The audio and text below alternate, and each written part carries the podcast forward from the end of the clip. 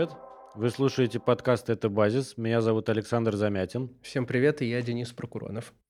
И это второй выпуск про урбанистику. У нас уже недавно выходил, где мы с Денисом вдвоем э, обсуждали, собственно, что такое урбанистика и что такое левая урбанистика, что такое мейнстримная урбанистика. Ругали, критиковали, а кого-то защищали. Короче, э, в комментариях вы сказали, что надо продолжать накидали идеи, предложений, что бы нам дальше обсудить, и мы сегодня э, часть этих идей попробуем реализовать. Да, вы писали нам, расскажите больше про практическую сторону дела больше про как конкретно реализуются те вещи, о которых мы говорим, право на город, право на право на город, а почему связан протест в городе с э, так, городским развитием вообще. Вот, мы поэтому к вам прислушались, вот, и, как обещали, сделали вторую часть. Да, мы сегодня собрали э, несколько иллюстраций, которые, как нам кажется, ярко просто демонстрируют почему нельзя говорить э, об урбанистике, не учитывая э, социальный, экономический, политический контекст, что это увязанные вещи, что урбанистика это не просто про красивые или в абстрактном смысле удобные города для кого-то, а что на самом деле это важная часть городской политики и вообще как бы социального развития городов. Вот. Но, э, короче, мы в прошлый раз много махали руками, какими-то большими махать. Э, широкими мазками, значит, набрасывали всякие э, идеи, вот, из критической урбанистики в основном. А сегодня к примерам, и э, первый, который нам сразу же, конечно, при, при, пришел в голову, это, ну, собственно, вот как бы, какую книжку, по твоему наблюдению, чаще всего во всяких подборках, что читать об урбанистике э, рекомендуют? «Смерть и жизнь американских городов». Да, да, самая классическая, наверное, да, книжка вообще как бы в, в истории урбанистики, это Джен Джекобс, э, «Смерть и жизнь больших американских городов». Она вышла в 61 году, если я не ошибаюсь. Вот, и ее действительно постоянно рекомендуют урбанисты, и Джекобс там как бы заложила а, кучу всяких идей и, и, и, и, значит, концепций, вокруг которых дальше урбанистика развивалась. Вот. Но теперь э, давай поговорим, собственно, о контексте. Она это же писала не в вакууме, она не просто села в кабинете и решила, значит, придумать новую урбанистику. Да, но контекст многим, наверное, из наших слушателей известен. Если вы смотрели «Сиротский Бруклин», там есть немножко про этот контекст. Да? У нас есть Нью-Йорк старый, значит, 50-х э, годов. Э, ну, такой сеттинг, да, значит, э, есть Нью-Йорк старый. Есть Мозес, это главный архитектор или какая у него была должность официально? Да, Роберт Мозес был главным, главным архитектором. Да, главный архитектор. он не мэр города, и вообще он неизбираемый чиновник. Но, но неве- невероятно влиятельный архитектор. А, который вот а, такая полновесная большая фигура человека, который там, горит энергией, жаждой перестроить город, сделать его лучше. Да, то есть это такой вот чиновник, который а, многим из нас знаком, потому что таких чиновников, ну, как бы это очень понятная такая фигура человека, который такой хозяйственник, крепкий хозяйственник, который хочет что-то здесь сделать. Но наталкивается на сопротивление снизов, сопротивление Э, жителей Нью-Йорка, тех кварталов, которые, скорее всего, скоро снесут. Ну вот ну, это да. такой вот сеттинг всей этой истории. А Собственно, что он делал, давай расскажем. Там была большая послевоенная программа реновации, она так и называлась Urban Renewal, городская реновация. И она предполагала... как интересно, renewal, да, корень слова new, да, то есть как бы создание нового чего да. то есть это э, как ну, бы... пересоздание. Ну, это как бы пересоздание, да, здесь это слово реновация, конечно, имеет такой вот э, коннотацию вот московских событий там пять лет назад. А, Но это придумали, больше... конечно, не московские Да, это придумало не, не московское чиновничество, безусловно, а, которое взял, взяло это у французов, конечно. Mm-hmm. Но просто как английский язык точно вот здесь вот отражает, mm-hmm. типа вот, ну, по крайней мере, может быть, не, не факт того, что происходит, да, а как бы замысел там тех mm-hmm. людей, которые хотят что-то здесь сделать. Хотят пересоздать, перепридумать это все. Да, пересоздать почему? Потому что э, есть э, огромное количество жилья, но оно ну, как бы старое, ветхое, оно начинает э, и морально устаревать, но самое главное, что оно начинает просто физически устаревать и постепенно превращается там, ну, в трущобы. Вот. И была большая федеральная программа американская, которая предполагала перестройку этих трущоб. То есть буквально как бы бульдозером Э, выносим целые кварталы и на их месте строим, значит, э, новое жилье.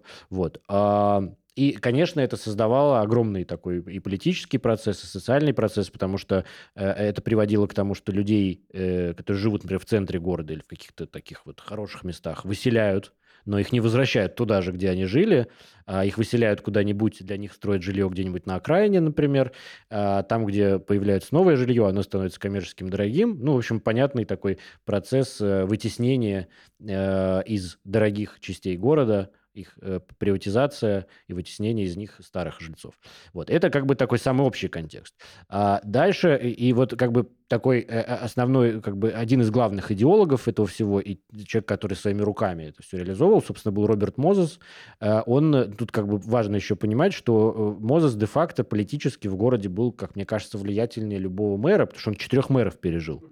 Вот, то есть мэры менялись, власть в городе на выборах, это же американская система, есть выборы, а выборы это же смена власти, мы же знаем, да, значит, мэры меняются, а главный архитектор остается. Почему? Потому что его влияние, его как бы, ну, его незаменимость, она совершенно никак не коррелирует с тем, что на выборах происходит. Вы можете за кого угодно голосовать, Мозес будет архитектором. Это важно, что он не фигура, которая никак не связана с демократией вообще. И э, как они столкнулись с Джекобс? У него э, в какой-то момент в этой программе появляется, значит, э, такой масштабный, такая, знаешь, такая гигантомания, мне кажется, немножко что-то в этом есть советское, знаешь, строить что-то очень большое. Вот, и у него появляется там э, масштабный проект э, хайвеев, в общем, таких трасс скоростных, которые должны э, расчертить вообще весь Нью-Йорк, соединить части, которые на тот момент были плохо соединены.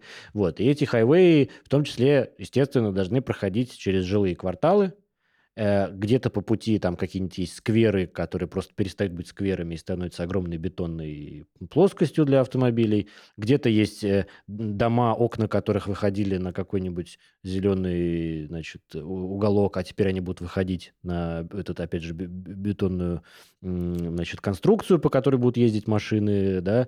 Ну, короче, для всех, кто живет вдоль этого хайвея, это катастрофа. А, даже если это жилье, которое мы вправе называть какими-то там трущобами, да, Э, жильем с низким, низкое качество жилья, а все равно там а, на уровне вот то, что любят там урбанисты, по крайней мере, сейчас говорить, сообщество, да, некая какая-то жизнь между людьми, между семьями, жизнь во дворе имеет какое-то свое воплощение, то есть это понятный какой-то набор там ежедневных там рутинных практик взаимодействия, то есть все равно, даже если это там э, плохой, неухоженный какой-то двор, да, это грязный какой-то квартал, и так далее. Там есть какая-то жизнь, которая вот под воздействием вот этих больших проектов, да, находится под угрозой. То есть да, это... это как раз то, о чем писала Джекобс, вот. И, значит, что происходит дальше? Когда, э, значит, там был такой Вашингтон Сквер, такой небольшой э, сквер, действительно, и рядом э, район, э, ну, квартал э, на Манхэттене, это сегодня супер дорогое место, да, одно из самых дорогих недвижимостей в мире на Манхэттене находится. На тот момент нужно понимать, что в 50-х еще не было такого Манхэттена, который мы знаем сегодня. Ну, в 50-е Нью-Йорк это просто город рабочего класса. Да, потому это что по, там э, эти места, где живут кварталы рабочих, да, э, прост, да. ну как бы простых людей в том смысле, что это не не гигантские те там уже есть которые доступны э, только некоторые небоскребы, да, там есть и офисы, но это еще не далеко не то, что мы знаем про Нью-Йорк сегодня, это еще далеко не такой супер дорогой и богатый Нью-Йорк, это обычный действительно квартал рабочего класса, вот, и, значит, в одном э, таком э, э райончике, который называется Greenwich Village, появляется протест, Люди не согласны ни с тем, чтобы соседний Вашингтон-сквер э, снести, ни с тем, чтобы через их Гринвич-Виллидж провести этот очередной хайвей.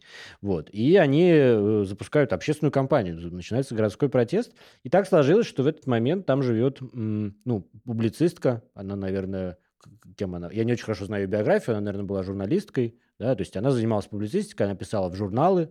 Вот. Э, и ее зовут Джин Джекобс. Она там живет и со своими соседями вступает в эту общественную кампанию, и они начинают бороться с планами Мозеса. Вот. Э, ну, она э, оказалась очень успешной, эта общественная кампания, и сразу скажем, что они победили. Они заставили Мозеса отступить. Тут почему это удивительно? Потому что э, до этого Мозес не отступал нигде. По большому счету, у него накопилась такая в руках власть, он настолько был авторитарным архитектором, который мог разрезать просто город, не спрашивая никого ни о чем. И э, тот факт, что его какое-то общественное движение э, вдруг э, остановило, это было да, очень это, странно. Это не история, при котором там Джейн Джейкобс или там другие локальные активисты выходят и говорят, там, мы не хотим, чтобы этот проект реализовывался, и такой Роберт Мозес такой, а, ну, ну ладно, ладно да, вы как... Это, это конечно, вы, не так. Это не это... так абсолютно, он был в бешенстве, и, и там э, была полемика публичная между ними, они никогда напрямую не дебатировали, но между ними была очень острая полемика. Вот. И а, интересно, что эта полемика, вот почему это а, такой главный урбанистический сюжет, наверное, да, 20 века. Потому что в ней сталкиваются вообще две концепции, два взгляда на то, как, что такое город вообще. Одна вот эта вот модернистская концепция высокого модернизма, которую представляет Роберт Мозес. Да, ее там, если совсем так на пальцах, смысл в том, что э, архитекторы смотрят на город сверху, вот что называется bird eye view, да, с, с э, глазами с птичьего полета, вот, э, и видят город как такую карту, по которой надо чертить. И желательно чертить вот по Корбюзье, да, правильные линии. Ну, в смысле, углы, значит, э, э, правильные фигуры, вот, э, и расчерчивать город ну, так, как кажется эстетически и геометрически правильно архитектору, который смотрит на карту. На что Джейн Джекобс изобретает, ну, как бы открывает и талантливо описывает другой ракурс, другую перспективу. Она говорит, смотрите, город – это не то, что вы там у себя видите на картах. Вот вы летаете, вот Мозес летает на вертолете над Нью-Йорком. Ну, буквально вот он садится в вертолет, и мэрия ему дает вертолет. Ну, в конечном счете у него просто есть стол, значит, с огромным Ну, есть стол с картой, он э, летает проектом. иногда на вертолете и смотрит на это все, но он никогда не ходит по этим кварталам. А Джекобс говорит, смотрите, мы здесь живем, мы никогда на ваших вертолетах не летали, у нас нет карт, но мы ходим по этим кварталам, у нас здесь своя жизнь, и она очень талантливо вот в этой книжке описывает, как эта жизнь устроена. Вот как раз то, о чем ты сказал, что там как раз сложная жизнь, это настоящая жизнь, ну а это жизнь социальная, которую не видно на картах. Вот э, в этой э, модернистской перспективе социальной жизни не существует. Она говорит, что ценность вообще всего нашего вот этого э, городского устройства именно в этой социальной жизни. Ну, там она приводит э, такие типичные да, примеры, которые все любят цитировать, значит, про то, как, например, безопасность э, на улицах зависит от э, присутствия наблюдателей. В том смысле, что если на улице постоянно кто-нибудь смотрит на то, что происходит на улице, то есть какие-то соседи сидят у себя на крыльце, кто-то из окна своей квартиры смотрит, кто-то прогуливается, а, кто-то продает в овощной лавке и тоже смотрит на улицу, пока на улицу устремлены чьи-то глаза – там э, низкая вероятность преступности. Как только появляется улица, на которую никто не смотрит, то есть там нету ни на улице никого, ни в окна никто не смотрит, там появляется место э, идеальное для преступности. Это в том числе какое-то такое обоснование, почему, например, вот популярный сюжет, да, где надо хранить, значит, велосипед в, городе, угу. да, чтобы его не украли. А, парадоксально, но там, из подъезда его проще украсть, то есть когда он угу. стоит на, на видном месте, на чем пролете. если на улице Да, стоит. то есть если оставить да. его у подъезда, это да. все время кто-то ходит, да. да. Понятно, что это не это стопроцентная гарантия и так далее, и так далее, но э, снять его, срезав ключ э, с угу. лестничной клетки, проще, потому что никто не видит. Да. А когда ты оставляешь велосипед там у магазина или где-то еще, ну, как бы сложнее, потому что, ну, с точки зрения как бы людей, кто использует эту теорию, сложнее, потому что за вами кто-то наблюдает, все время есть кто-то люди, кто здесь ходит, поэтому безопасность выше всегда, когда пространство просматривается. Mm-hmm. Из этого же исходит а, по крайней мере, как можно последить такую связь, все эти концепции открытых дворов, да, концепции, когда да, там детская площадка находится где-то на открытом пространстве, просматриваемом пространстве. Ну, то есть это вроде интуитивно понятно, да, что если ты всегда можешь посмотреть, это твой ребенок или кто-то еще, то как бы это пространство становится безопаснее. Но это для того же Мозеса не было таким прям супер очевидным.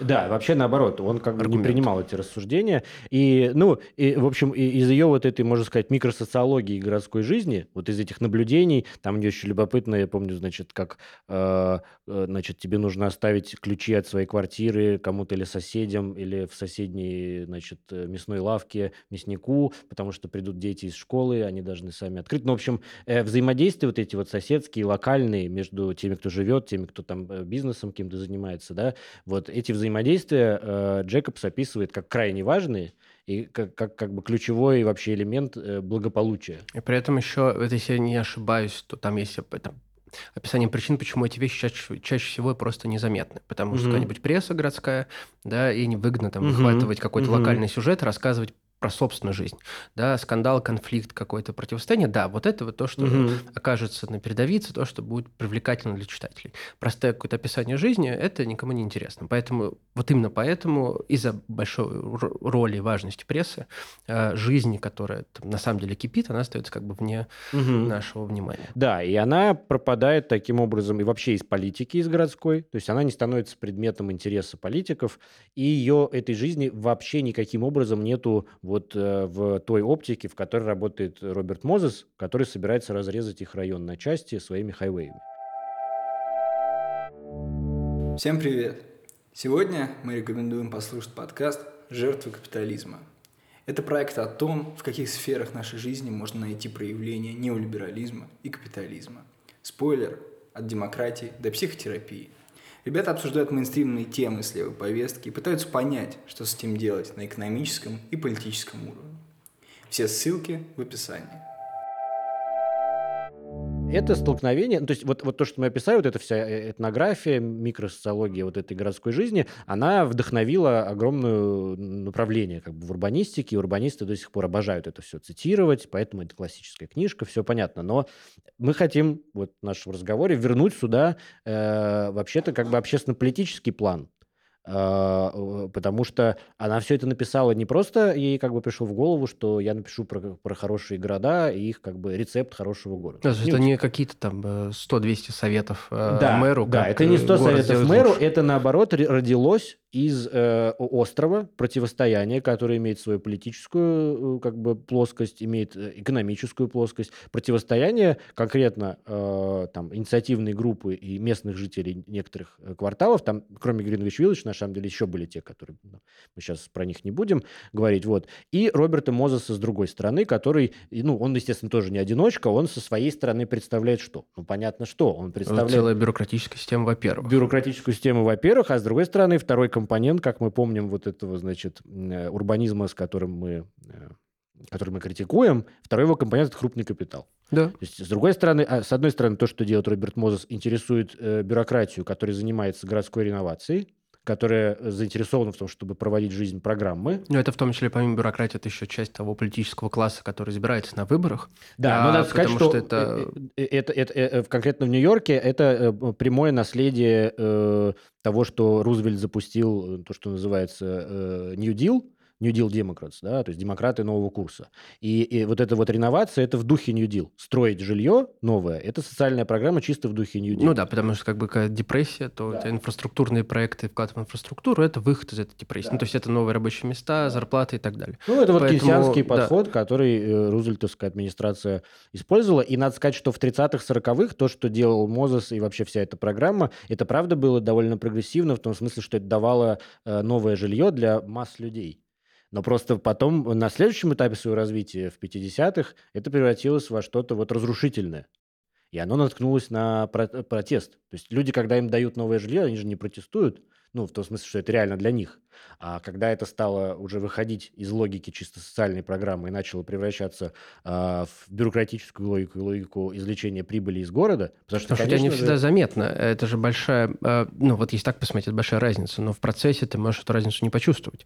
Э, одно дело, когда у тебя действительно остро стоит кризис жилья, э, нехватка там, социального там, жилья для людей. Вообще в городе очень много там, э, там бездомных, да, или что-то еще. Тебе реально надо строить жилье. Или очень много ветхого жилья. И ты там берешь там, свободные участки земли, mm-hmm. ты там строишь новые районы, как Заселяешь бы решаешь эту проблему. Да. Да. А другое дело, когда ты уже не понимаешь, где тобой движет решение задачи, да, мотивация, чтобы там, решить конкретную социальную проблему, э, или ты на самом деле являешься таким проводником воспроизводства просто капитала, mm-hmm. потому что, понятное дело, любую там реновацию, любую стройку, любой, э, да можно сейчас взять все там новостройки пиковские, например, ну и не только пиковские, да, там сносить, реконструировать, реновировать, объясняя это тем, что нет, там нужно жилье нового класса, жилье там получше и так далее. Всегда этому строительству можно найти аргумент в пользу того, что ты решаешь социальные проблемы. Но где-то происходит такая поломка, да, ты уже начинаешь э, воспроизводить что-то не ради решения проблемы. Э, поэтому, типа, когда ты просто строишь, как Green Deal, Green New Deal, нет, обычный новый курс Рузвельта, да, и где-то реально помогает.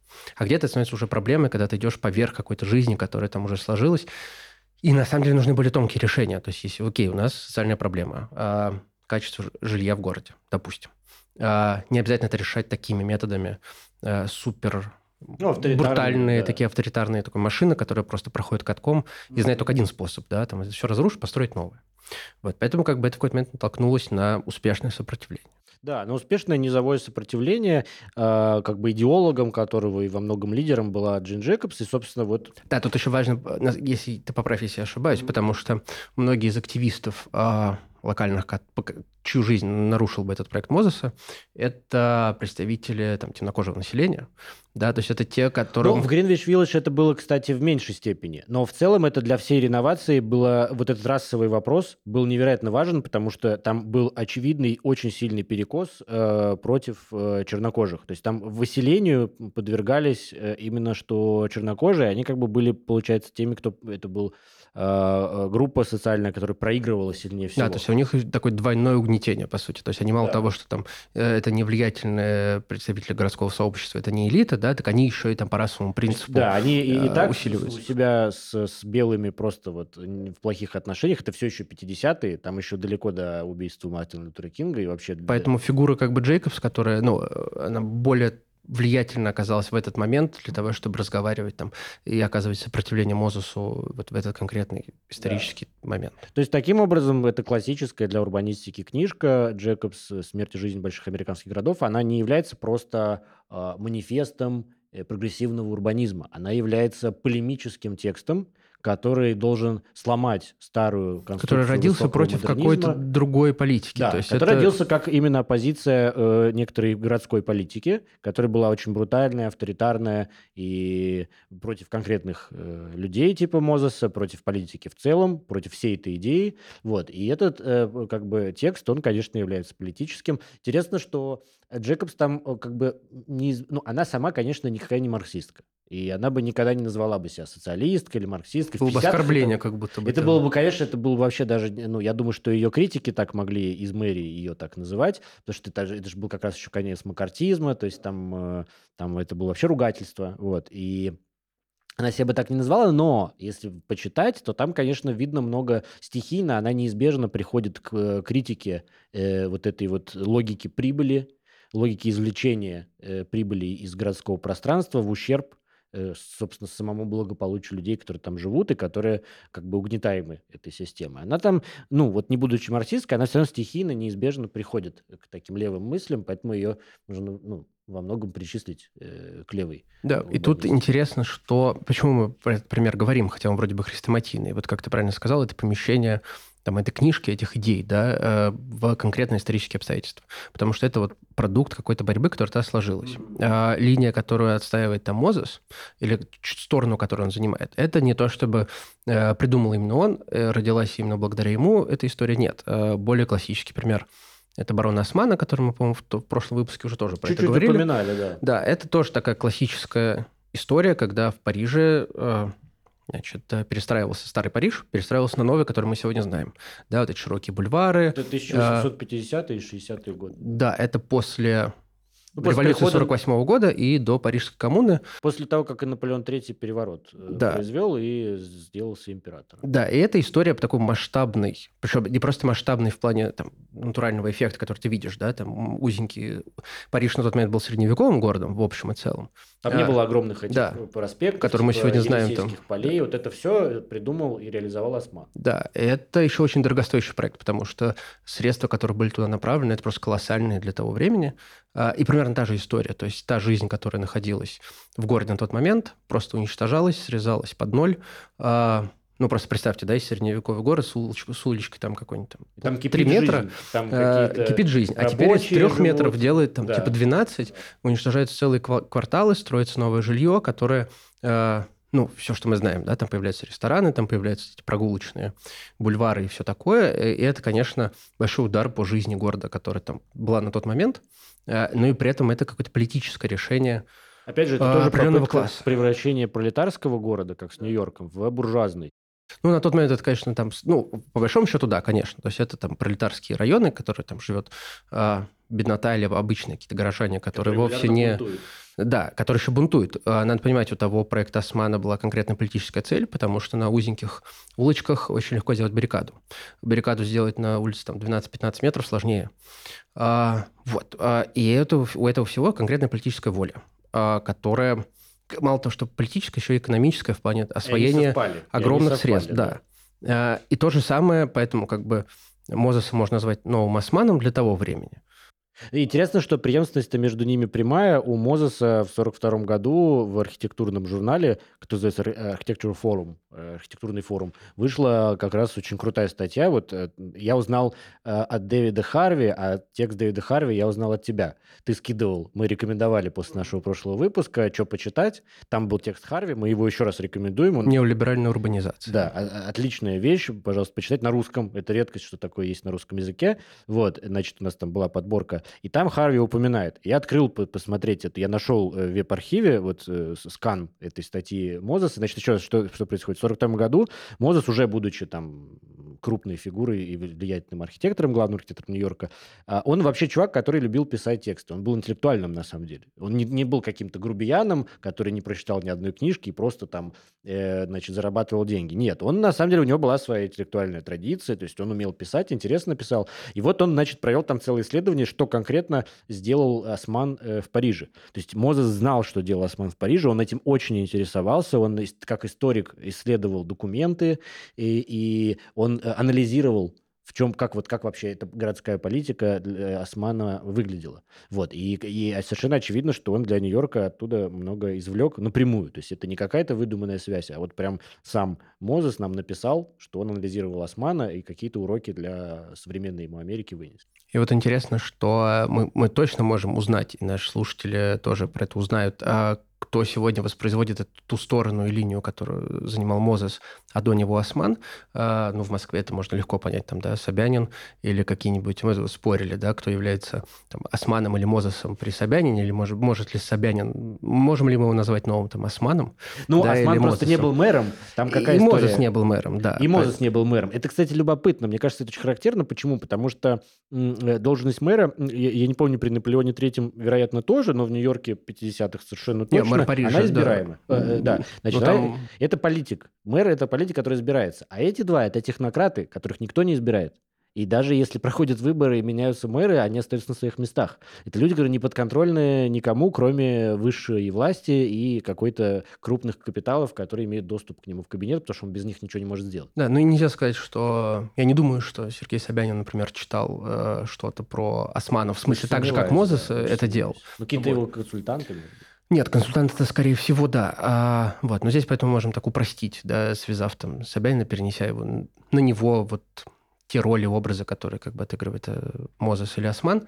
Э, и очень неловко, когда э, та же история, та же линия, которую как бы сегодня защищает и воспроизводит там, такой авторитарный урбанизм от московской мэрии, ну, в широком смысле и от московских застройщиков, и от всей этой э, группы людей, которые меняет город по своему желанию, причем меняет довольно масштабно. Mm-hmm. Да, такую же гигантоманию мы можем увидеть и в Москве, конечно. Помимо этих бесконечных э, диаметров, да, то есть это же преподносится как очень глобальная история московского метро. Это у них называется мегапроект. Это мегапроект. Они, так, они же, главное, так и называются. 10 мегапроектов в столице, вот прошедший Урбан форум, он прям про это и посвящен, мегапроекты, да. А, ну, э, гигантомания на лицо, конечно. И насколько вот люди, которые участвуют в этом дискурсе, в воспроизводстве его, они же тоже ссылаются на Джейкобс, в том смысле, да, что... вот это парадоксально. Они, При этом, будучи на самом кварталы, деле наследниками Мозеса, да, но они да. ссылаются на Джекобс, как будто бы она их э, как бы сторонница, как будто они у нее Посмотрев, вот у меня такой небольшой, ну не guilty pleasure, но я люблю смотреть рекламу застройщиков,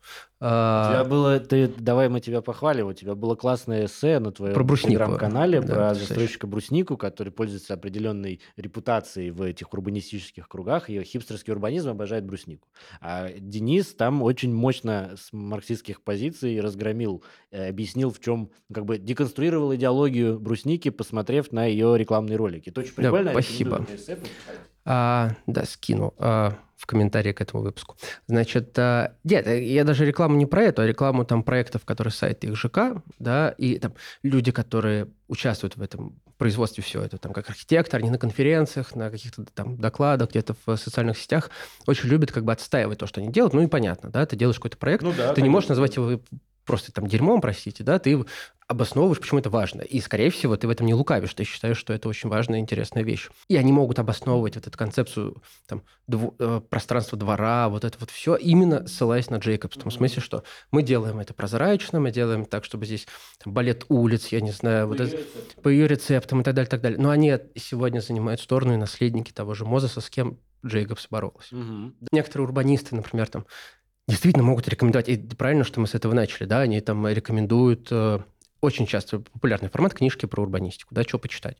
Они ставят там Джейкобса точно в первой десятке или на первое место. Да, но надо посмотреть, на, на чьей стороне этот урбанист на самом деле, да, то есть он на кого сейчас работает, вот, и увидеть вот это вот. Ну, при большом желании можно вырезать из книжки э, э, Джейкобс, как бы так ее интерпретировать э, в пользу вот такой вот хипстерской урбанистики. Да, мы поэтому и помещаем ее сегодня, вот эту книжку, помещаем такой исторический контекст, да. против чего она была да. написана. А если вернуться действительно к историческому контексту и понять, что это полемический и политический текст, то вы поймете, насколько лук лукаво работает хипстерская урбанистика и насколько ее идеология, э, за которой стоит Мозес, и на которой надевается маска Джекобс, как бы, да, вот такая вот у нее идеология проиграл Мозес вот эту битву. Да, вроде кажется, что все победило местное сообщество, которое там, вот эта вот концепция, да, города для людей, по большому счету, вот она вроде бы победила.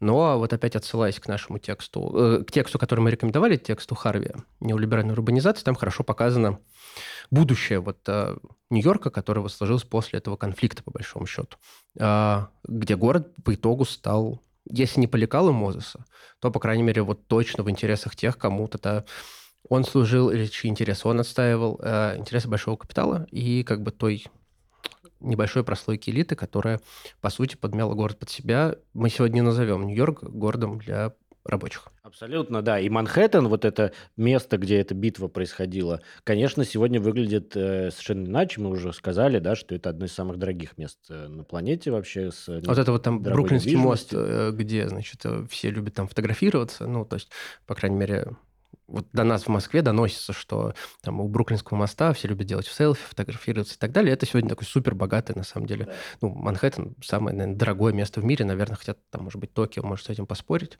И вот, интересно, но... что вся эта социальная программа с городской реновацией, она, в общем, захлебнулась э, к 1975 году, когда э, город Нью-Йорк почти объявил о банкротстве, потому что кончился городской бюджет, федеральная власть перестала финансировать эти программы жилищные, э, сам город набрал долгов, чтобы их довести до конца. Да, но... город стал из-за этого очень, ну, вследствие этого там очень криминализированная такая обстановка, что породило, например, сюжеты там про Бэтмена, да, который борется, значит, с преступностью. Да. Это все именно потому, что как бы Нью-Йорк там 70-х... процветать. Это было прям совсем очень какое-то жуткое, страшное место. А, вот, по-моему, в том же тексте Харви там эта история, что полицейские в аэропорту давали листовки, там, добро пожаловать в город страха, потому что здесь очень опасно. Да. Ну и вообще в американской культуре есть такой стереотип, что Нью-Йорк – это место, где вас ограбят и побьют. И это неспроста, это родилось ровно в тот момент, это был результат, реальный результат э, того, во что вылилось есть программа Мозеса. Я тут вспомнил э, в сериале «Секс в большом городе», где я вот посмотрел в этом году э, целиком, значит, прекрасная вещь. Там, э... Мы смотрим все сериалы, где есть наз... слово «город» в названии. Да, обязательно. Поэтому «Секс в большом городе» тоже входит в наш список. Из-за других причин, конечно, смотрел. Вот. Э, там просто есть сцена, где главную героиню грабят на улице, там вырывают сумочку, там, или, или грабят ее, уносят ее какие-то туфли. Вот, ну, как бы такая же Манула история. Бланик, да. Манула Бланик. Да, ну вот, значит, короче, все в Нью-Йорке закончилось, с одной стороны, победой местного сообщества в некоторых районах, а с другой стороны, закончилось плачевно в общем, общегородском масштабе, и в конце концов город в 1975 году почти объявляет о банкротстве, и значительная часть городской власти переходит, в общем, к банкирам и финансистам, которые в последующую неолиберальную эпоху уже при Рейгане делают из Нью-Йорка э, ту самую, тот самый город сверхбогатых, который мы знаем сегодня. Да, и давай еще э, двинемся дальше к следующему сюжету. Я хотел привести еще один пример, который мне кажется очень показательным. Э, этот пример описан в книге еще одного урбаниста, который занимается критической урбанистикой. Это Дин Митчелл. У него книжка так и называется э, «The Right to the City», право на город. Э, и там вот одна из глав посвящена э, Народному парку в Беркли. Беркли – это самое в Калифорнии, где известный университет. Леваки засели в университетах, вот Беркли – это их мека. Значит, у этого Беркли, значит, там в городе, в центре, значит, есть небольшой сквер, и он находится не в собственности муниципалитета, он находится в собственности университета.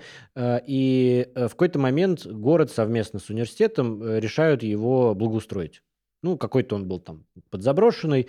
Вот это происходило в 60-х. А что такое конец 60-х для любых там университетских городов? Это студенческие бунты. Вот. И В 69 году там происходит э, масштабный э, протест, преимущественно студенческий, но, в принципе, и состоящий из местных жителей, в том числе, против благоустройства, против этого проекта. В общем, руки прочь от нашего... Ну, они называют его парком, но по нашим меркам это скорее сквер. Это небольшой такой прямоугольный реально сквер, просто посреди жилой застройки. Вот. И э, этот протест победил, и э, этот сам э, парк получил э, название People's Park, Народный парк, вот потому что как бы народ его отстоял. И э, на 20 лет после этой сокрушительной победы там не обошлось без драк с полицией, то есть там все было очень серьезно. Но после этой сокрушительной победы э, на 20 лет э, любые чиновники боялись туда вообще заглядывать. Мне они... интересно, вот э, что было с этим парком не так с точки зрения чиновников? Ну, то есть, что их там не устраивало? А, не устраивало, что, что он э, не приносит как бы, ну, что он подзаброшенный, он выглядит как бы не солидно, и не приносит прибыли, самое главное. То есть там не поставишь палатку с мороженым, вот, э, и все такое. То есть э, то, что любят э, наши друзья э, хипстерские урбанисты. Вот. Значит, создать точку притяжения там хотелось, а вот э, люди им дали отлуп. Не трогайте, не надо. Там и так все хорошо. Мы в духе Джейкобс как раз мы знаем, какая там жизнь, и ваши вот эти планы сверху, они тут нам не нужны. Вот, короче, 20 лет никто не трогал, боялись. Но за эти 20 лет вот в Америке произошли в том числе социальные серьезные изменения, и э, появилось огромное количество бездомных. Для Калифорнии это известная проблема. Еще кто, кто бывал в Сан-Франциско, например, э, да, да, вы все знаете, как Лос-Анджелес выглядит. Ну, короче, э, там появилось огромное количество бездомных, и сам этот э, сквер, People's Park, э, Э, был фактически сквотирован бездомными, которые поставили там палатки и просто жили там. Вот. И это место стало, ну, действительно довольно а, опасным в том смысле, что э, там собираются ну, люди, связанные с криминалом, там торговля наркотиками происходит. И консервативные круги в конце 80-х, в городские э, вот, элиты, они смотрят на этот сквер ну, с презрением, с ненавистью. Интересно, учитывая некоторую такую популярную тенденцию среди лидеров протестов конца 60-х, когда многие из них там, отошли на такие более да. центристские позиции, там кто-то, может быть, на консервативные. Вот не было ли среди тех консервативных кругов кого-то, кто может отстаивал... Быть. Я, кстати, не знаю. Это очень любопытно. Можно проследить и там биографии. Я думаю, что... Ну, то есть про это довольно много написано. Не знаю.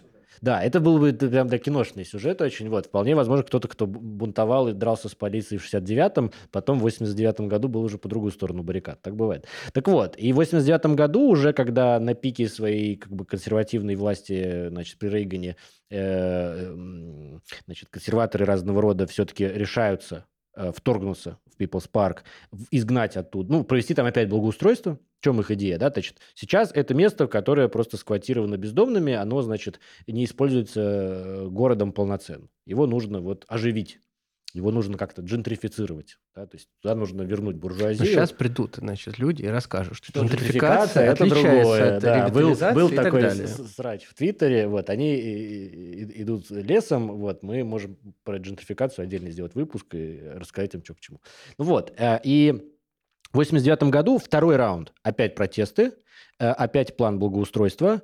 И на этот раз, э, ну, там как бы компромисс был найден, но общество выступило гораздо слабее чем тогда в 69-м. Ну, это две разные Америки, 69 и 89 да. Вот. Чем интересна эта история, что пишет Дин Митчелл? На поверхности, как это выглядит с точки зрения хипстерского урбанизма? У тебя есть э, некоторое общественное пространство в городе, которое используется, во-первых, нерационально, ну, то есть оно не приносит вообще денег, да?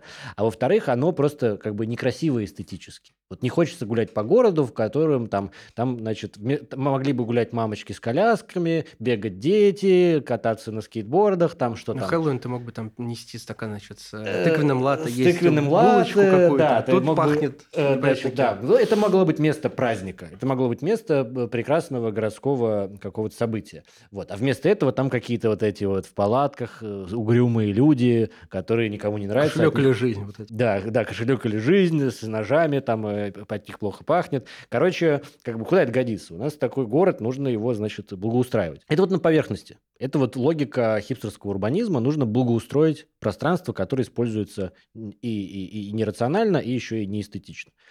А что внутри? А внутри, э, пишет Митчелл, смотрите, какая происходит история. Значит, э, в чем был аргумент э, благоустроителей вот в, в конце 80-х? Они говорят, что это пространство как бы формально для всех, То есть оно открытое для всех горожан, и все в нем как бы имеют право гулять.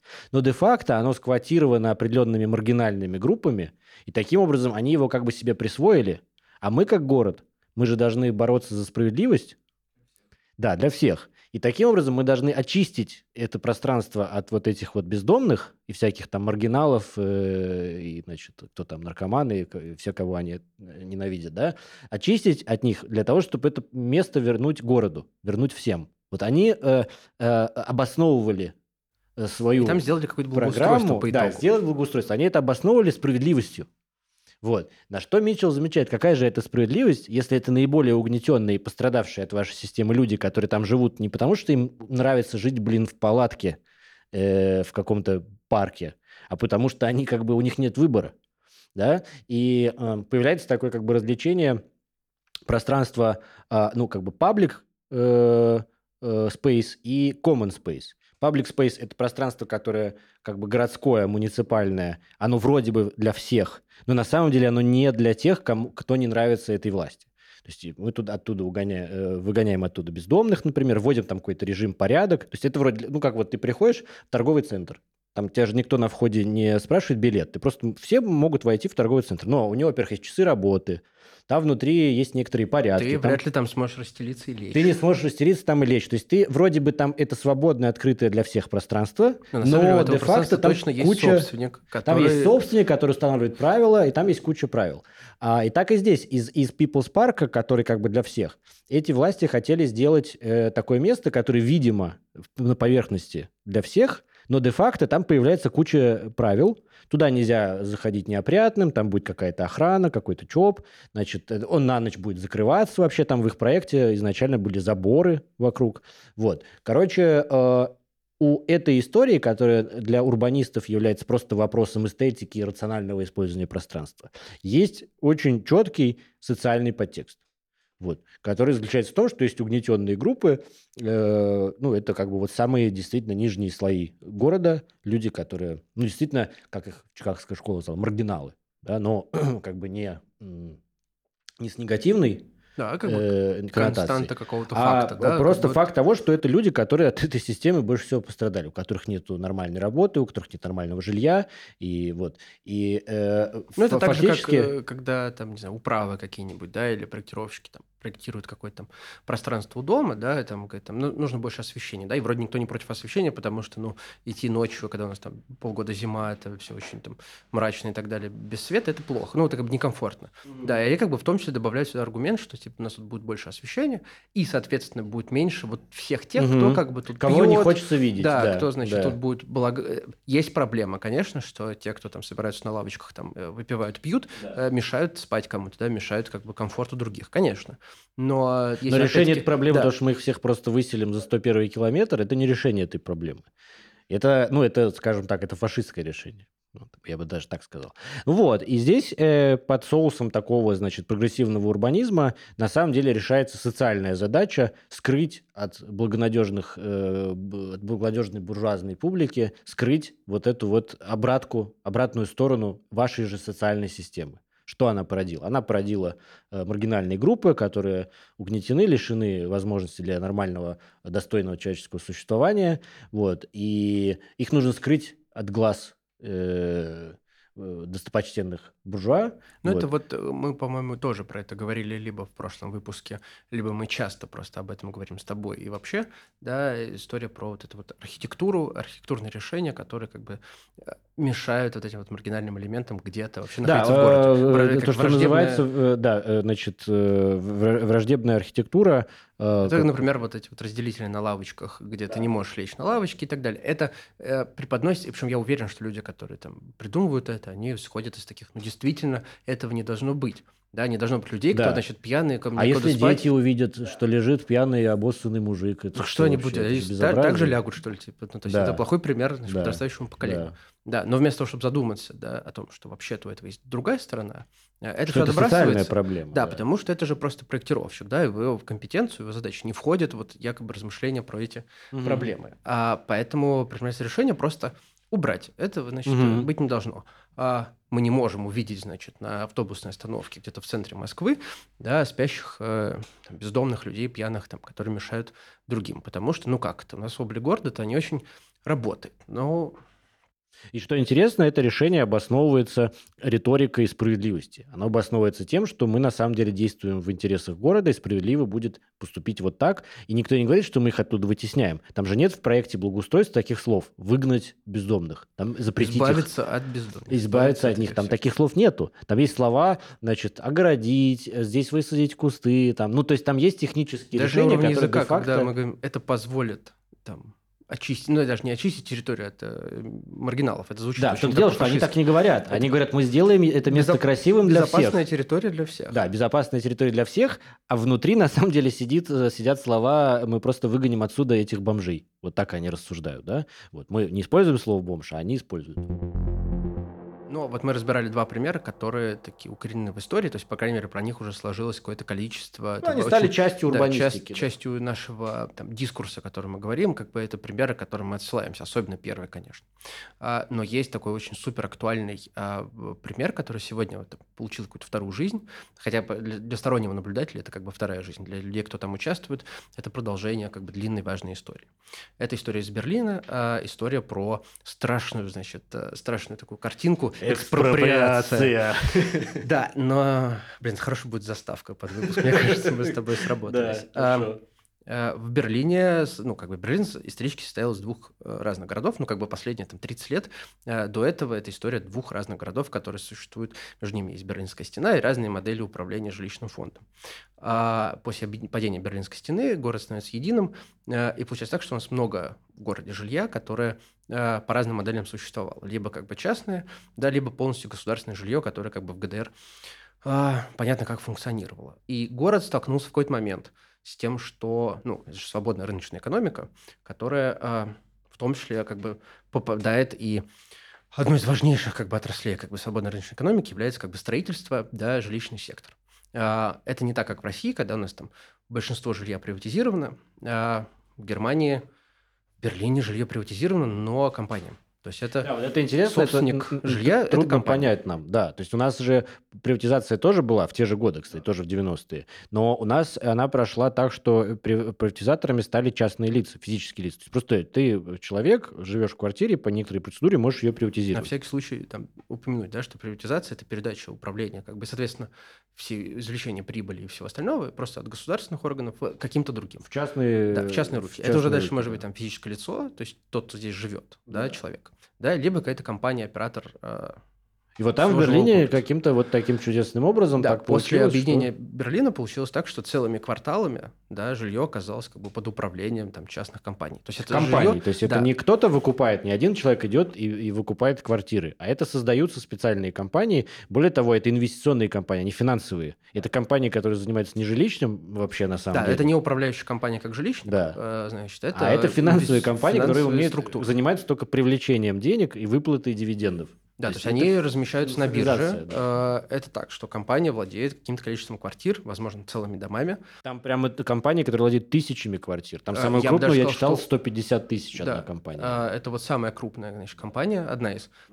И там очень много компаний, которые владеют там одна тысяча, две, три тысячи квартир. И дальше они сдают по рыночным как бы основаниям в наем людям, которые... А Берлин, надо понимать, в какой-то момент после падения Берлинской стены, там в конце 90-х, начале нулевых, э, попытка сделать из Берлина, ну, по-настоящему какую-то столицу, а, которая, как бы, ну, цель... Вот однажды, там, в 16 году в Москву приезжал там бывший бургомистр Берлина, и он рассказывал эту историю, которая мне это оказалась очень захватывающей. Ну, и она в целом таковой является. Да, пытаться сделать город доступным для творческих людей со всего мира, да, то есть это то, что мы знаем, когда думаем про Берлин сегодня, да, там приезжают там художники, приезжают Мгм. музыканты, там в целом Что там очень еще свободно, рейверы там есть. рейвы какие-то, то есть это Да. город такой, ну, каких-то высоких показателей свободы, да, индивидуально. Но при этом это все базируется на таких довольно свободных рыночных условиях в плане того, что снять квартиру, да, как бы в плане доступности по цене не так уж и легко. К этому добавляются еще всякие немецкие проблемы с э, документальным сопровождением сделки про аренду. Это не просто как у нас, да, там нашел где-то на Авито, и все, типа, у тебя все хорошо, ты просто плати деньги и так далее. Нет, там как бы в серую, мне кажется, почти никто не сдает. То есть все очень официально, с очередями, с проверками всех документов и так далее. И при этом надо понимать, что там около 80% э, берлинцев живут в съемном жилье, не в своем. То есть съемное жилье там это вообще основной способ. В своем живут либо те, кому там как-то повезло, досталось там по наследству. Ну, либо кто-то как-то достаточно, либо крупные, купить, очень да. богатые люди, которые могут купить. Но это типа Мгм. очень большая редкость. В Берлине в основном люди снимают квартиру. Ну, это в целом популярная история там для Франции, например, тоже. А, и тут вопрос, э, в какой-то момент, э, сам Берлин тоже, как и Нью-Йорк, когда-то столкнулся с проблемой как бы долгов, а, как государственный уровень. А, поэтому часть жилья также была приватизирована еще больше а, в частных компаниях. Это вышло за пределы бывшего ГДРовской восточной части Берлина и не, стало ну, общеберлинским явлением. Это общеберлинское как бы явление, причем э, тоже, что важно, как, до какого-то момента город очень активно с- спонсировал вопрос вот арендной платы, платил, по сути, частным компаниям, да, для того, чтобы сделать более доступной ставку аренды для простых людей. А, но в какой-то момент, по условиям этого договора, как бы, ну, действие этих льгот закончилось. Поэтому в какой-то момент сложилось очень много факторов в один момент, что а, цена аренды подскочила очень резко вверх. Причем аренды, я так понимаю, еще там отдельно платишь э, ежемесячный вот э, платеж ЖКХ, обслуживание. То есть мало того, что у тебя есть арендная плата, как, ну, как у нас тоже, да, а есть еще за обслуживание управляющей компании. Там, да, что то есть там то, что Свет, воду и так далее. И там быть. эти ставки тоже выросли резко. Да, в какой-то момент. э, Плюс к этому расходы относительно модернизации зданий. То есть тот, что капремонт. ремонт, да, устаревание. Да, поэтому это все легло на плечи тех, кто как бы платит аренду. А это среди прочего, да, не только как берлинцы, да, граждане Германии, это еще а, мигранты, это еще те, кто приехал там, еще те же граждане Германии, которые приехали со из там, разных уголков страны в Берлин, это еще иностранные граждане и так далее. И в какой-то момент оказалось, что тянуть такую высокую арендную ставку это уже невозможно. А, и как ты правильно сказал, есть проблема с тем, что организации, компании, которые этим всем владеют, не просто получают деньги а, от а, от людей и тратит это на что-то еще, ну, на обслуживание жилищного комплекса. А, Это все является инструментом и основанием для их сделок на фондовом.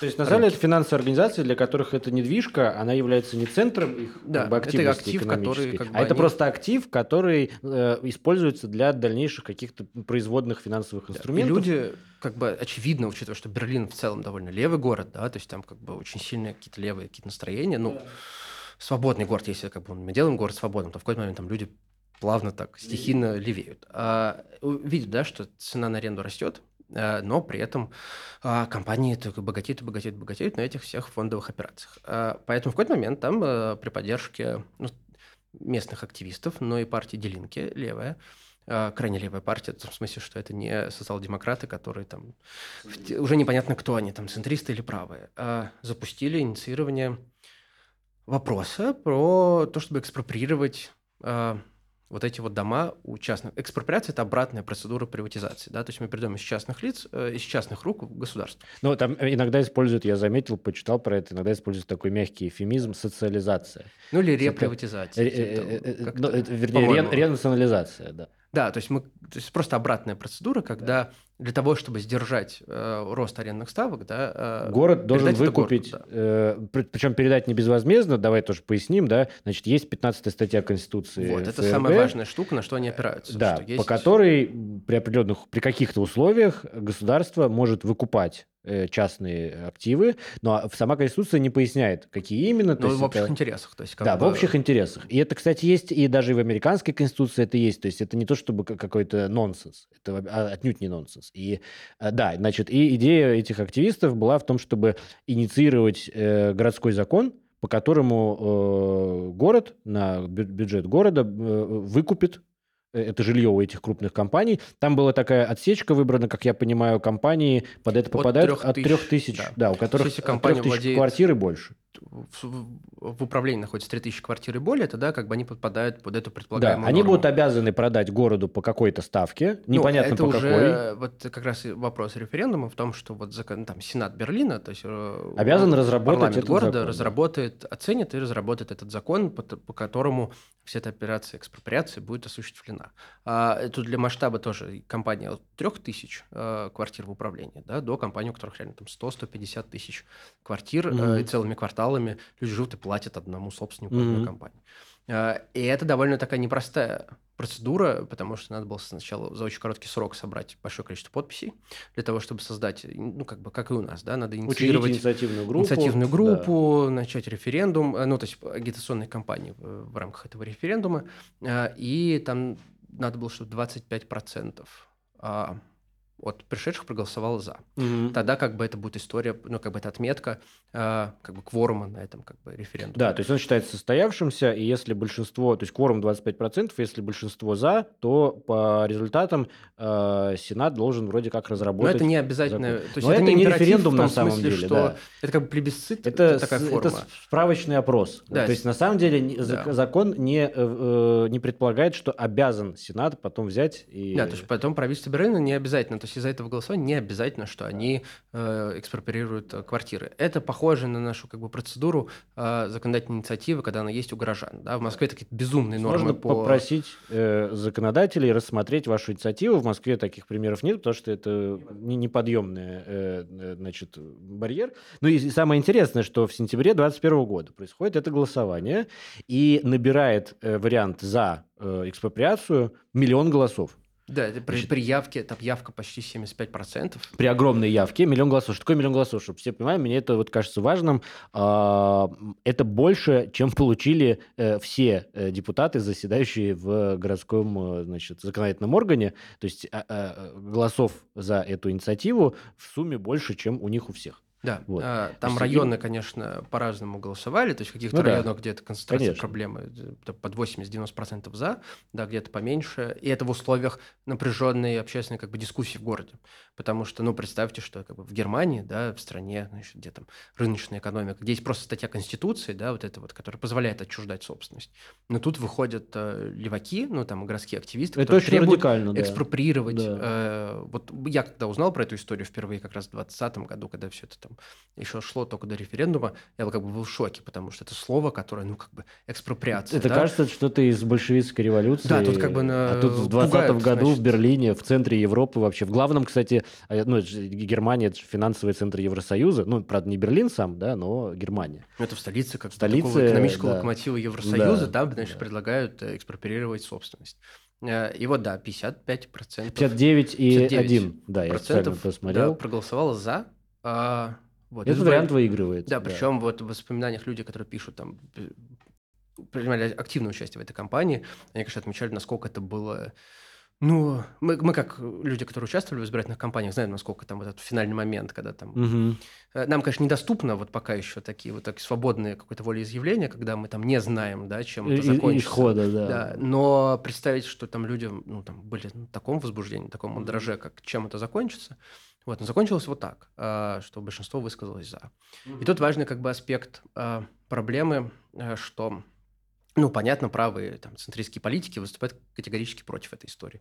Ангела Меркель выступала против этого референдума, против идеи экспроприации вообще. Mm-hmm. А, активистов поддерживает партия Делинки красные, радикально левые и зеленые. Ну, зеленые. Да, так, при этом э, у власти в городе находится коалиция социал-демократ. социал-демократы с зелеными из Делинки. Из Делинки. Но социал-демократы выступают э, не поддерживают как бы этот референдум, потому что они как бы, их аргументация строится на следующем.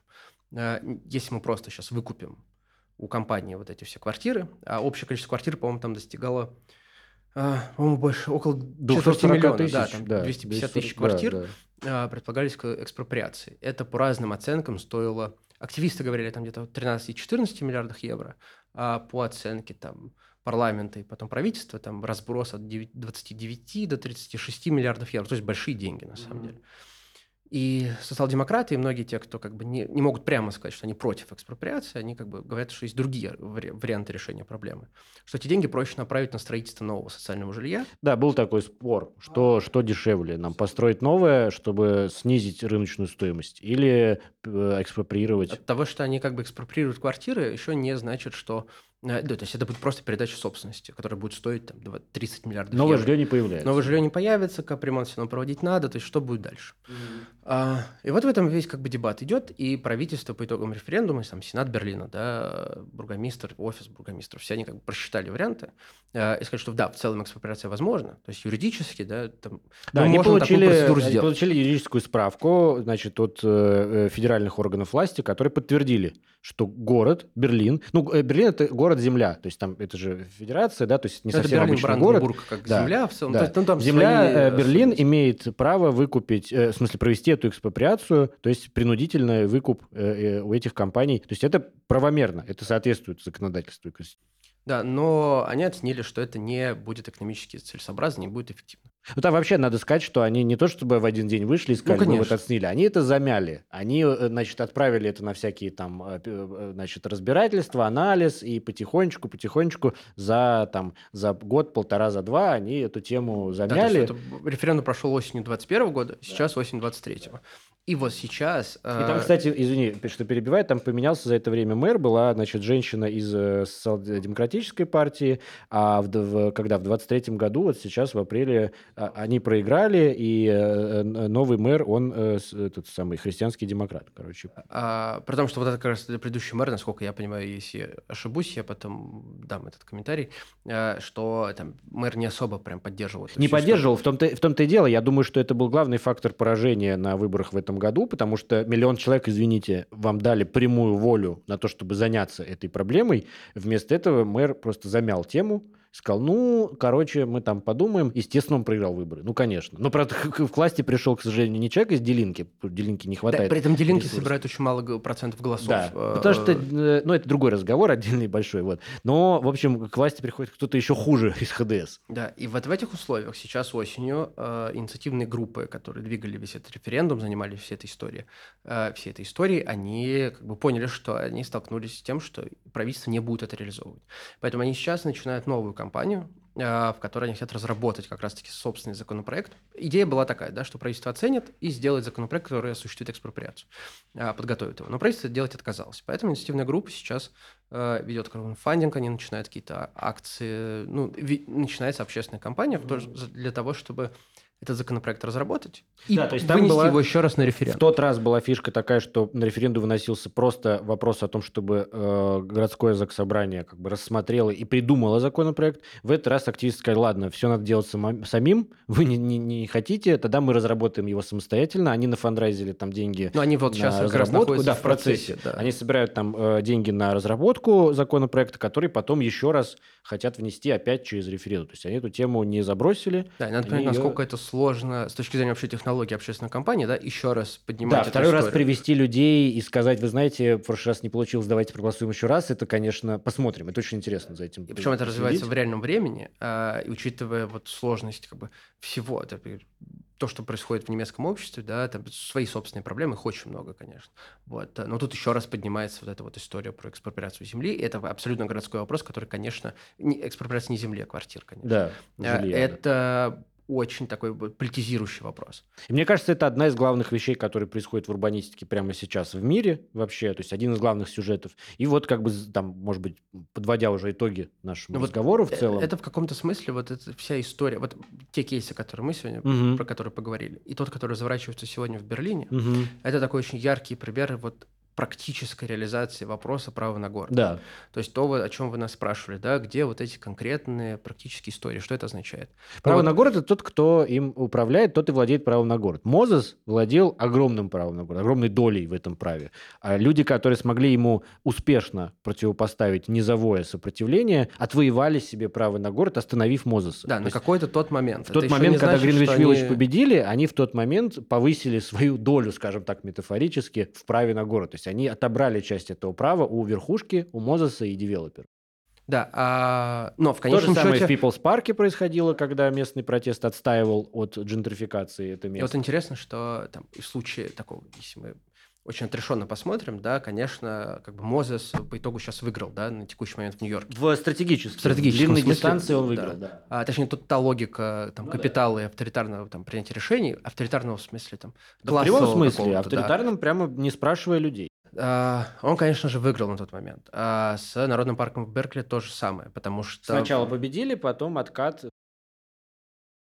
А вот этот третий кейс, который мы выбрали, потому что сейчас еще непонятно, чем он закончится. Исход неизвестен. Исход неизвестен. Да. Сопротивление очень сильное. Первый раунд э, как будто бы выиграл, потому что миллион голосов – это не хухры-мухры, ни один политик не столько не соберет в Берлине. С другой стороны, власти сумели отказать мэр потерял свое вообще место на ближайших выборах из-за этого, да, но мы посмотрим. И вот у меня здесь, знаешь, в связи с этим вопрос, то есть вот, вот логика наша ясна. И теперь у меня вопрос, вот смотрите, в критической урбанистике, которой мы там с Денисом интересуемся, да, и продвигаем, а в ней, конечно, э, э, э, как бы на нее точно сильно очень повлияет история жилищного кризиса в Берлине с этим Более того, это тут важно отметить, что подобный кризис жилищный. А, там есть очень разные подходы к этому, да, кто-то просит не называть это кризисом, а, потому что это не кризис, а естественное состояние, mm-hmm. да, либеральной какой-то экономики, неолиберальной и так далее. Но это история, которая есть и в США, которая есть и в Великобритании, да, да, которая конечно. есть везде, где так развит рынок там, арендного жилья. Вот как у нас его еще нет, да, такого mm-hmm. рынка.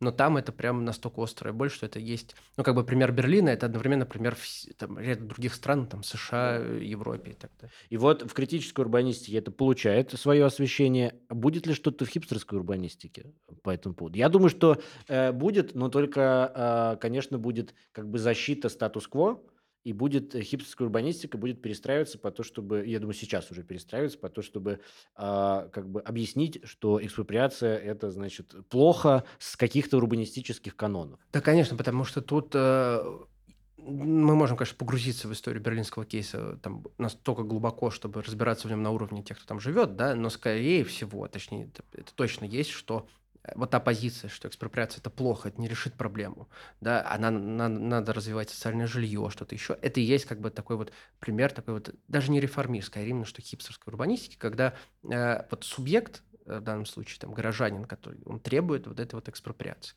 потому что он видит, что это будет решение проблемы, даже если дальше перед ним будут еще какие-то другие вопросы, задачи. Mm-hmm. А, ну ему ставят как преграду, да, ему говорят нет, Твое голос, право на город твое право, оно здесь заканчивается, потому что мы-то знаем, что на самом деле надо заниматься там этими, этими, этими другими вопросами. Но никакого такого приоритета у этих людей, кто говорят, что нет, надо строить новые кварталы, надо там заниматься чем-то еще. Э, у них нет такого приоритета, да, то есть это просто вопрос политического столкновения и конфликта. Вот, поэтому, наверное, в хипстерской урбанистике это все уже какой-то нашло ответ, да. Да, и, конечно, она защищает, э, идеологически защищает вот этот финансовый капитал, который и создал эту проблему. И тут важно, что это очень легко в своей логике принципиальной, да, столкновение там принципа к принципу, переносится на, как бы на нашу почву. Потому что даже в конфликте, когда кто-то хочет там, не знаю, заварить мусоропровод в доме, угу. или, не знаю, там, а, поменять управляющую компанию, угу или просто отказать, там, не знаю, потребовать этой нынешней управляющей компании что-то. Это такой же вот принцип к принципу, да, это такое же столкновение людей, которые вот, э, не знаю, Эти один... люди, которые этого добиваются, они э, пытаются претендовать на то, что право на город вернуть себе, и им сопротивляется, соответственно, противоположный принцип. Те люди, которые там, может быть, их там 5-6, которые пытаются э, обуздать свою управляющую компанию, заставить ее работать, это такие же там сотни тысяч берлинцев, которые пытаются экспроприировать свое жилье. И заставить правительство да. города что-то сделать. Это то же самое в своей логике. Тот же конфликт и та же борьба за право на город. Окей. Ну что, давай мы на этом закончим. На сегодня а, пока все. У нас есть, как всегда, очень важные для вас, уважаемые слушатели, слова о том, что, во-первых, на наш подкаст нужно подписываться во всех соцсетях, которые вы любите. Найдите наш аккаунт, это базис. Э, и подпишитесь. Поставьте, пожалуйста, лайк под этим видео, потому что таким образом алгоритмы YouTube или где вы нас слушаете, э, этих платформ, они э, повышают просмотры.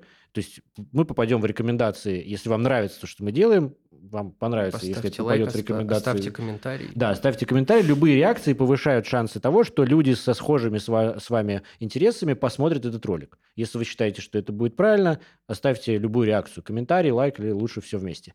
И еще, мы делаем этот подкаст на деньги наших жертвователей. У нас нету никаких инвесторов, нас не спонсируют девелоперы, в отличие от э, хипстерских урбанистов, да.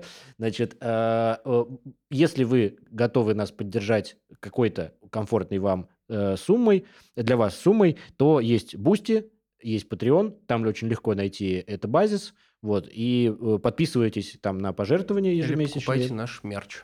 Еще у нас есть мерч. Если вы на нас подписываетесь в соцсетях, вы увидите, как его купить. Короче, нас можно поддержать лайком, комментарием и пожертвованием на Boosty или на Патреоне. И спасибо большое всем, кто уже все это сделал и пожертвовал, и лайкнул. Оставайтесь и... с нами подольше. Да, и как и в прошлый раз в выпуске про урбанистику, мы давайте тоже спросим и в этот раз, э, чтобы вам Делать ли нам следующий вообще выпуск по урбанистике? Если вы хотите следующий выпуск, то давайте такой же хэштег оставим «Хочу про город». «Хочу про город», да. да. Мы в прошлый раз э, просили, э, и оказалось, что много кто хочет, поэтому мы записали этот выпуск. Если вы хотите еще, чтобы мы продолжали эту линию с Денисом про город, мы, может быть, кого-то еще позовем, предлагайте идеи, чтобы мы тут не вдвоем э, разгонялись. Вот. В общем, если нравится э, эта тема, э, комментируйте, хэштег «Хочу про город» э, и предлагайте, э, про что именно какие именно городские сюжеты, урбанистические темы вас э, интересуют. Все, это базис. Спасибо. Всем пока. Пока.